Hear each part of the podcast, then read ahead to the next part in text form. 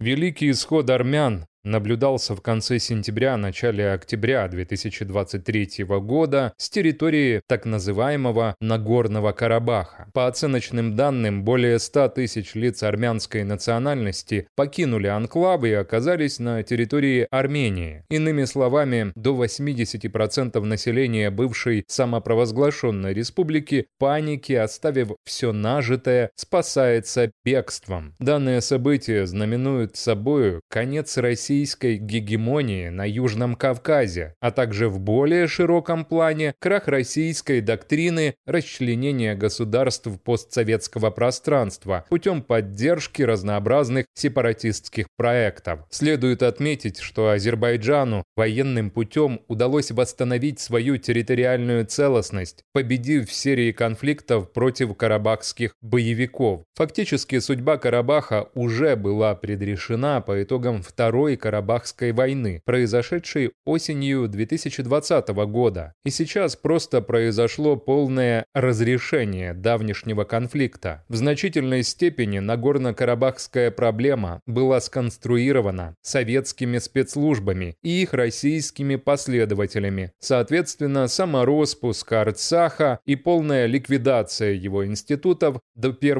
января 2024 года выступают индикаторами мощнейшего резкого ослабления российских силовиков, которое будет иметь широкий спектр далеко идущих последствий. Крайне важный итог карабахской эпопеи состоит в том, что каким бы долгим ни был период существования сепаратистских проектов, они, как осколочное искусственное образование, обречены на абсолютный провал. Азербайджан дал мастер-класс качественной военно-дипломатической игры, по итогам которой критически ослабла кремлевская способность разрушать сопредельное суверенное государство. События вокруг Карабаха показали неспособность Кремля проецировать силу в нужных объемах для защиты своих злокачественных клиентов. А значит, в дальнейшем непременно произойдет эффект домино, и такие государства, как Украина, Грузия и Молдова, восстановят свою территориальную целостность. Что бы сейчас ни писали и не говорили за путинские горлопаны, Паны, но Азербайджану удалось обратить российскую имперскую экспансию вспять. Будет большим преувеличением списать ликвидацию армянского анклава на особый договорняк, архитектором которого выступает российский олигарх азербайджанского происхождения, король рынка российской недвижимости Год Нисанов. Конечно, азербайджанское лобби, в том числе в лице главы СВР Нарышкина, в Москве сейчас в разы сильнее, чем армян армянская. К тому же путинцам кровь из носу нужен коридор на юг, к Ирану, пролегающий через азербайджанские земли. Но это лишь фрагменты пазла. В нем даже роль Турции, хоть и велика, но не столь критична, как хроническое ослабление самой РФ. Карабах – проявление истощения ресурсов РФ для больших геополитических комбинаций в условиях фактически полного краха всех целей спецобосрации. Еще никогда у России не было столь низкой степени маневренности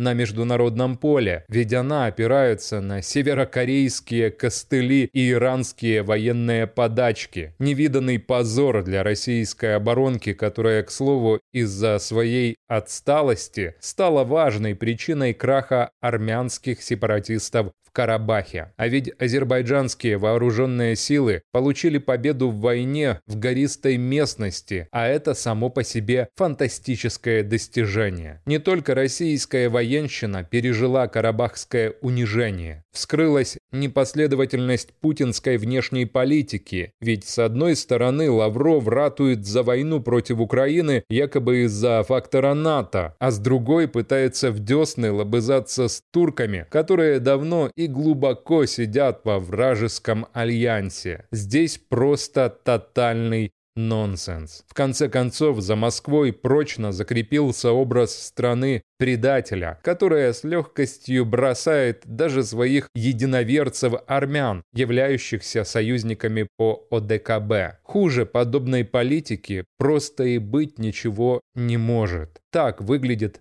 очередное дно путинизма, и явно не последнее.